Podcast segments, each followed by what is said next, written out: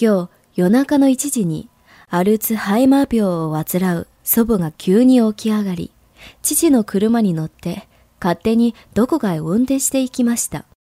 私たち家族は心配で警察に連絡をしました。しかし、警察が祖母を見つけるよりも先に、大学生二人が祖母を連れて帰ってきたのです。大学生のうち一人は父の車を運転し、もう一人は別の車でついていくという形で家までたどり着いたそうです。大学生の話だと、うちから16キロも離れたガソリンスタンドで、迷子になったと泣きわめく祖母の声を聞き、助けに来てくれたそうです。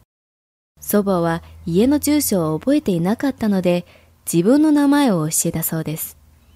大学生は名前からオンラインで住所を調べて家を探し、祖母を無事に送ってくれました。